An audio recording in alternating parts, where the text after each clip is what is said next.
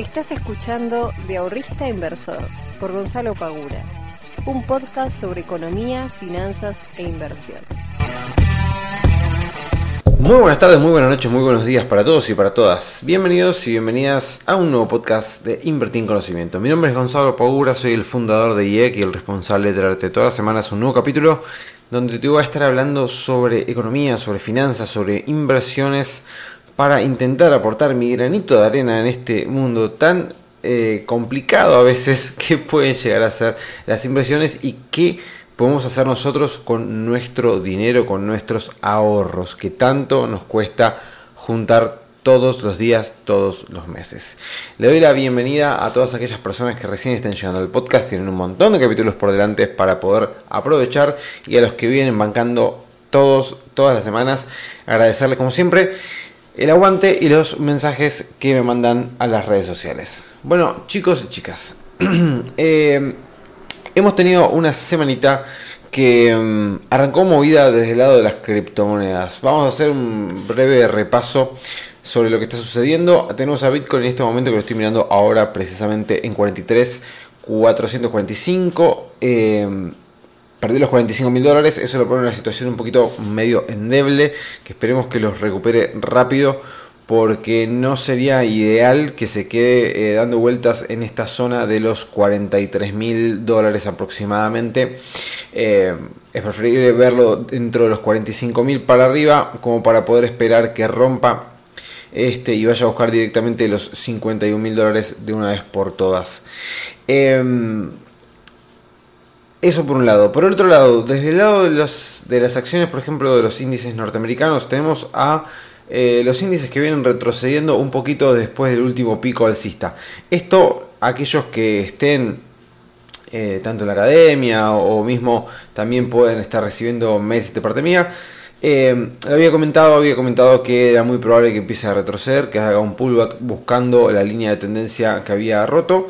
Em, por lo cual no debe sorprendernos demasiado lo que está sucediendo, es totalmente esperable y se está comportando de una manera bastante tranquila por lo que viene siendo el mercado últimamente. Sí tenemos todavía muy latente el tema de lo que es el conflicto bélico entre Rusia y Ucrania y eso es una excusa eh, para algunos puede llegar a ser válido o no, pero digamos, los mercados a veces, sobre todo cuando han tenido un rally alcista como el que tuvo el mercado norteamericano tan importante en, los, el 2021, em, cualquier tipo de, de dato, de problema, de cuestión macro puede llegar a ser tomada para aquellos grandes inversores como una toma de ganancias común y corriente y bueno, los pequeños inversores que entraron a lo último lamentablemente quedan arrastrados por esto.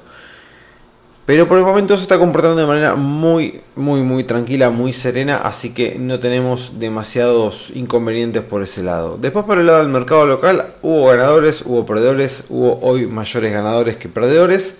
Eh, y el dólar lo tenemos en 193, lo que es el solidario, y ha quedado el contado con liquidación como el dólar más barato que podemos llegar a conseguir hoy en día este, en la bolsa. Tenemos el dólar blue por debajo de los 200, pero recordemos que si miramos las estimaciones tenemos un dólar para lo que es el, fin de año cercano a los 300 pesos.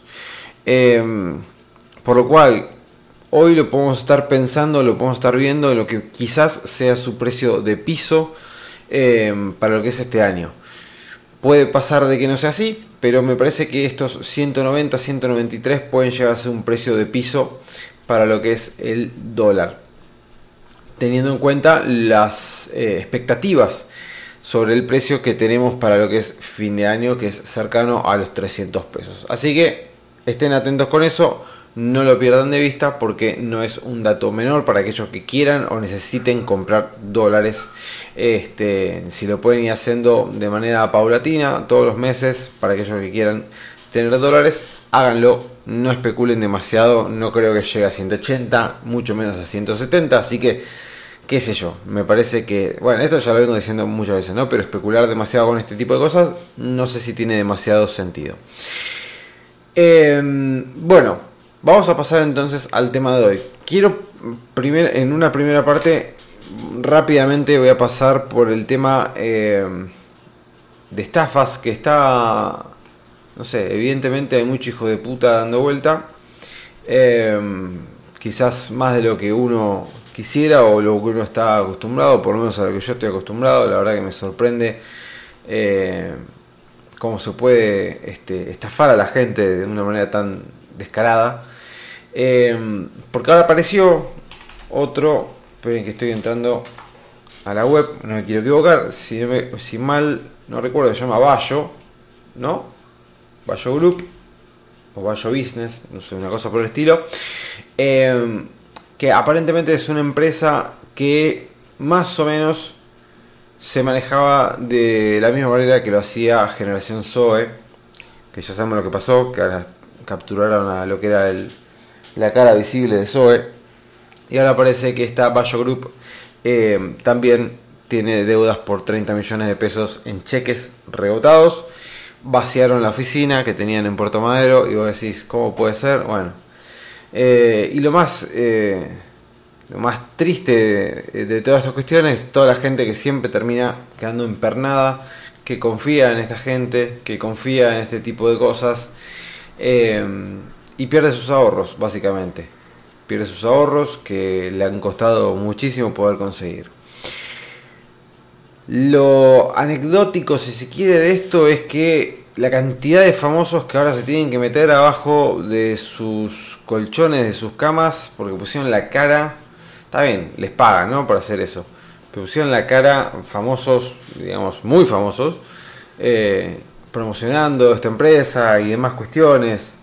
Eh, y uno también tienen que entender, ¿no? O sea, yo entiendo que para muchas, yo no soy sinceramente fanático de nadie, ni tengo, em, ni tengo, por ejemplo, sí, obviamente tengo, no sé, Warren Buffett, gente muy grosa en el mundo de las inversiones, pero no tengo en el mundo de, las farándulas, si se quiere, alguien que yo diga, uy, che, qué groso este tipo, o sí, bueno, pero no, a ver, si me viene Yao Cabrera a decirme, che, metete en Bayo Group, no lo conozco al pibe, sinceramente.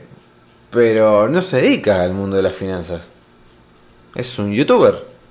Sí, le va muy bien, todo, fantástico, pero no, no se dedica al mundo de las finanzas. Em, lo mismo, qué sé yo. No me acuerdo ahora quiénes estaban, pero había muchos famosos. José María, Listorti. ¿Viste? No se dedican al mundo de las finanzas. Y te lo recomiendan, sí, porque les pagan. Les pagan por, por recomendarte ese tipo de cosas. Eh, Quizás deberían tener ellos, sabiendo que son figuras públicas, sabiendo que tienen quizás mucha injerencia en un montón de personas, sabiendo de que tienen una llegada muy importante y que por, justamente por eso le pagan, porque tienen mucha llegada de las personas, eh, asesorarse un poquito más sobre este tipo de cuestiones, sobre a ver si lo que yo voy a recomendar es algo eh, que me puede dejar mal parado o es algo fiable. Sí, podríamos decir que podrían tomarse un ratito como para poder ver si eso que están a punto de promocionar es algo legítimo o no. Quizás tampoco lo investiguen y no tengan las herramientas como para darse cuenta si es legítimo o no. No es culpa de ellos, en definitiva. Pero, digamos, tengamos en cuenta a quién estamos escuchando y de quién estamos tomando recomendaciones. Si vamos a tomar recomendaciones de gente de la farándula que nada tiene que ver con las finanzas, bueno, también sepamos hacernos cargo de nuestra responsabilidad. Otra cosa es que venga, eh, no sé, Suchoviki eh, y te diga, che, miren que los bonos argentinos pueden llevarse una posibilidad de compra. Bueno, estamos hablando de un tipo que trabaja en la bolsa hace 70 millones de años, que sabe un montón. Una cosa que te lo diga Claudio y otra cosa que venga José María Distorti. De vuelta, no tengo nada en contra de José María, pero no se dedica a esto. Entonces, sepamos a quién estamos escuchando. ¿Sí? Y hagámonos responsables después de que si escuchamos a un personaje que no tiene nada que ver con el mundo de finanzas, bueno, no le reclamemos nada, al tipo le están pagando por eso. Este. Nada. Eh, lo mismo de siempre. Si ustedes encuentran a alguien o encuentran una plataforma, una empresa o lo que sea que les ofrece tasas siderales, tómense 10 minutos de su vida para ver. Eh, cuáles son las tasas que el mercado hoy en día está pagando. Como para decir, che, ¿es coherente lo que me está ofreciendo esta empresa? ¿O es impagable? Porque si es impagable, y bueno, entonces evidentemente algo para desconfiar tenemos, ¿no? Bueno, esos son el tipo de cosas que hay que mirar cuando nosotros estamos invirtiendo nuestro dinero, si estamos poniendo la confianza en este tipo de cuestiones. Y si nosotros nos damos cuenta que claramente puede llegar a ser un sistema Ponzi o que claramente puede llegar a haber algo medio turbio detrás de todo eso, bueno, eh, entonces pongamos un dinero que si lo perdemos, lo perdemos. Sí, es más una, una apuesta que otra cosa, es más una timba que otra cuestión. No lo quiero hacer mucho más largo, pero quería hablar sobre este tipo de cosas porque me parece que son importantes y lamentablemente hay un montón de gente que sigue cayendo y que cae en este tipo de, eh, de este tipo de esquemas y que son sus ahorros. Ojalá deje de haber gente hija de puta, pero bueno, es demasiado pedir después este, por mi parte. Cerrado el tema, vamos a pasar a lo que es inflación y activos financieros que te pueden llegar a ayudar para cubrirte de este gran problema que tenemos en la Argentina.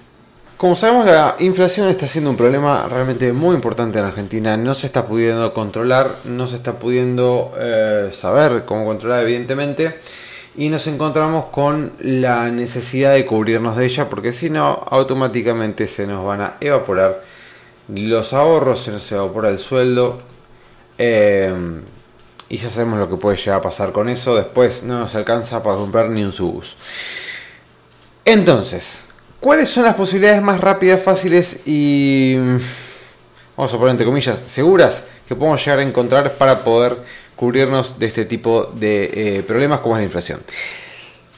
Una que es muy interesante, pero que no está disponible en todos los bancos, si no me equivoco estaba disponible en el provincia y en uno más, que ahora no me sale el nombre, es la caja de ahorro UA. La caja de ahorro UA tenía la particularidad, o tiene mejor dicho la particularidad, de que es una caja de ahorro común y corriente, pero con la eh, diferencia de una caja de ahorro o una cuenta sueldo que se va generando un interés o se incrementa el capital dependiendo del valor de las uvas. Esto es pasado los 30 días que tenemos que tener inmovilizado el dinero en esta caja de ahorro particular. Ya les digo, no la ofrecen todos los bancos, pero es como si fuese un plazo fijo UVA, pero esto es una caja de ahorro UVA. Pasados esos 30 días, nosotros podemos retirar el dinero cuando nosotros querramos de la misma manera que lo hacemos con nuestra caja de ahorro o nuestra cuenta corriente. Eh, sí, también puede ser cuenta corriente también. Es muy interesante para aquellos que tengan la posibilidad de hacerlo y le ofrezca su banco, averigüenlo porque realmente está bueno. O sea, si ustedes tienen una caja de ahorro, cobran el sueldo y tienen la posibilidad de que pasados los 30 días eso vaya generando intereses y que ustedes esa plata no la están usando pero saben que está cubierta de la inflación, es un golazo mal. Así que está bueno, me parece que es una opción que está eh, interesante para tenerla en cuenta. Después tenemos el famoso y popular plazo fijo UVA. Ya lo he comentado más de una vez, pero no está para nada mal recordarlo. Es un plazo fijo que ajusta por eh, el índice SER, que es el que mueve el precio, en definitiva, de las uvas. ¿Ok? Ahora, eh, la contrapartida de este plazo fijo es que tenés un mínimo de mantenimiento de 90 días. Esto lo hace en cierta medida un poco, eh, nos cuartea un poco la cintura que podemos llegar a, tener al momento de querer retirar los fondos. Son 90 días, pero es un plazo fijo que nos está cubriendo de la inflación. ¿Existe el plazo fijo UVA precancelable? Sí, pero tiene la eh, problemática de que si lo precancelamos pasado el plazo de 30 días, no vamos a estar cobrando la misma tasa que cobraríamos por el plazo fijo UVA, sino que nos van a estar calculando la tasa sobre la tasa de interés que paga un plazo fijo tradicional. Por lo cual, precancelarlo no nos sirve para nada. Nos da la posibilidad de hacerlo, fantástico, pero no nos sirve porque realmente terminamos en la misma situación que si estuviésemos en un plazo fijo común y corriente. Eh, por lo cual precancelarlo sinceramente no es algo recomendable o por lo menos no vale la pena si estamos buscando cubrirnos justamente de la inflación. Entonces tenemos la caja de ahorro UA, tenemos el plazo fijo UA, tenemos el plazo fijo precancelable UA, eso dentro de nuestro banco. También dentro de nuestro banco tenemos la posibilidad de invertir, por ejemplo, lo que son fondos comunes de inversión, que dentro de los fondos están invirtiendo en activos que están indexando por inflación o por el índice SER, como por ejemplo los bonos este, o las letras. Esto cada uno deberá hacer su respectivo trabajo de entrar a su banco, corroborar y fijarse si existen estos fondos, si lo ofrecen el banco, porque hay bancos que lo ofrecen, bancos que no. Cada banco va teniendo y manejando su cartera de fondos comunes de inversión de la manera que a ellos les parezca conveniente, por lo cual quizás hay un fondo en el Banco Galicia que en el francés no existe, o un fondo en el francés que en el Galicia no existe, y así con un montón de posibilidades. Por eso entre cada uno de ustedes a su banco y fíjese cuáles son los fondos comunes de inversión. Dentro de la descripción del fondo común de inversión ya les tiene que avisar, ya les tiene que decir che, este fondo va a estar invirtiendo en esto, esto, esto, esto y esto. Va a estar invirtiendo en estos activos financieros. Lo que busca y el objetivo de este fondo es cubrir de la inflación, es este, ganarle y toma como referencia el benchmark del SER. ¿Ok? Entonces, a raíz de eso, ustedes ya pueden tranquilamente ver si su banco comercial en el cual ustedes tienen sus ingresos está teniendo opciones como fondos comunes de inversión de poder invertir en estos activos. Lo interesante de meterse en un fondo común de inversión es que a contrapartida de lo que es el plazo fijo que lo tenés que tener 90 días, vos acá puedes salir cuando vos quieras. Puedes hacer tu retiro a las 24, puedes hacer tu retiro a las 48 horas y tenés el dinero disponible. ¿Ok? Entonces eso te da ahí sí una cintura muy interesante, muy buena como para decir, bueno, listo, me meto, pero no me tengo que quedar 90 días, no me tengo que quedar 180, no me tengo nada. Me puedo ir cuando yo quiera. Básicamente, eso es lo interesante que puede llegar a tener un fondo común de inversión dentro de lo que es el banco. Y luego nos vamos a estar encontrando con lo que son los fondos comunes de inversión, pero ya mirándolos desde el lado de un broker de bolsa, ¿sí? O sea, saliendo del banco, podemos ir a un broker de bolsa y directamente meternos a invertir a través de ellos que vamos a encontrar bastantes, bastantes más posibilidades que las que nos puede llegar a ofrecer un banco comercial. ¿Por qué? Y bueno, básicamente porque se dedican a eso, ¿no? O sea, eh, es la, función que tiene justamente un agente de bolsa un broker.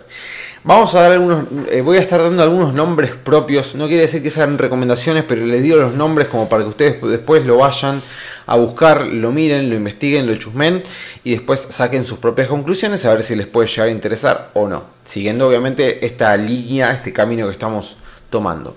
Por ejemplo, tenemos el Quinquela Total eh, Retorno Total Clase A, que es un fondo que tiene como benchmark de vuelta el, el coeficiente SER. ¿ok? Está teniendo una tasa desde el 1 de enero hasta el día de hoy del 15% en pesos. ¿sí? Así que es un eh, fondo común de inversión que básicamente dentro de él tiene los bonos Bonser, eh, las letras también que están indexadas por ser y está obteniendo esta rentabilidad a lo que va en, el, lo que va del año, ¿sí? un 15% en pesos. Después tenemos también el Mega Inver retorno absoluto clase A también que como dice su este su descripción eh, lo que está buscando es obtener un rendimiento que supere la tasa de inflación, ¿sí? tomando como referencia el precio de las uvas y obviamente el coeficiente SER, que está teniendo también una tasa bastante cercana al 15, está en el 14,59 en lo que va del año, es decir, desde el 1 de enero este, hasta el día de hoy. Es una inversión que se puede hacer con mil pesos como mínimo y se puede liquidar en 48 horas. Algo que quizás sepan o no, no lo sé, pero cuando dice liquidación 48 horas, quiere decir que ustedes, por ejemplo, ejecutan la orden hoy. Hoy es jueves 7 de abril, ¿sí? Piden retirar la plata hoy. Bien. Como tiene liquidación 48 horas, la plata se va a liquidar dentro de 48 horas. O sea, ustedes ejecutan la orden y cierra y ustedes le van a estar depositando el dinero en su cuenta en función del precio de hoy, 7 de abril pero van a estar teniendo los fondos disponibles para poder retirarlos o para poder usarlos en lo que ustedes quieran recién en 48 horas. A menos que con esos mismos fondos vayan a comprar otro activo financiero que también tiene liquidación en 48 horas. ¿Qué quiere decir esto? Yo desarmo, eh, no sé, rescato un fondo común de inversión por 70 mil pesos. Bien, que tiene liquidación en 48 horas. Y en el mismo momento, al mismo día, quiero comprar acciones de, no sé, Grupo Financiero Galicia. También en liquidación 48 horas. En ese caso no, no habría problema porque las liquidaciones se quedan neteadas y lo pueden hacer. Ahora lo que ustedes no pueden hacer es rescatar un fondo en 48 horas y después querer comprar acciones ese mismo día de Banco Galicia en contado inmediato. Porque la plata todavía no la tienen liquidada. ¿Se entiende? Esto es importante saberlo porque a veces lo retiran y dicen, che, pero todavía no me dejan sacar la plata. ¿Qué pasó? ¿Por qué no puedo sacar mi plata? Que si yo liquide. Bueno, es justamente por lo que les estoy comentando. Si liquidan 48 horas, ustedes van a poder liquidarlo, pero recién en 48 horas van a tener libre de disponibilidad ese dinero para poder retirarlo. ¿Ok? Mientras tanto, solamente lo pueden utilizar para poder eh, invertir en otros activos que liquiden también en, este, en el mismo periodo. ¿Sí? Siguiendo con los fondos, tiro dos nombres más. Uno es Consultatio Deuda Argentina, como lo dice ya el título, invierte en deuda argentina, todos los demás también lo hacen. Eh, bonos como por ejemplo el Bonser TX26, el ESER X3012, bueno, nada, bonos de también de, por ejemplo, de, de Cava, ¿sí? Obligaciones negociables, de IPF, está un poquito más diversificado, pero el que busca también justamente es este, obtener una renta por encima de lo que es la inflación. Está en un 14,74, está bastante parecido al Mega Inver.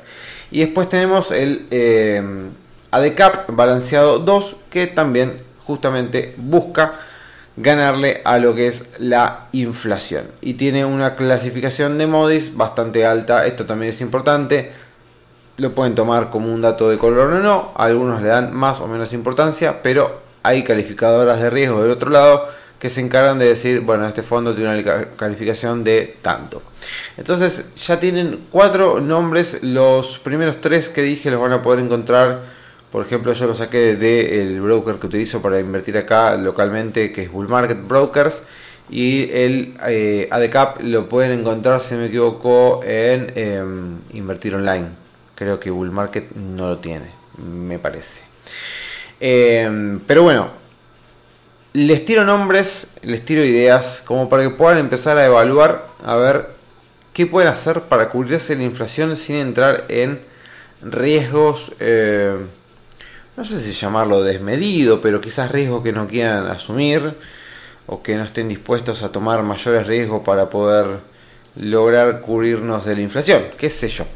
Eh, en cuenta que, por ejemplo, un fondo común de inversión que invierte en letras del tesoro, en bonos locales que indexan por inflación, bla, bla, bla, eh, siempre tienen una cuota de riesgo más o mayor que, por ejemplo, un plazo fijo UVA.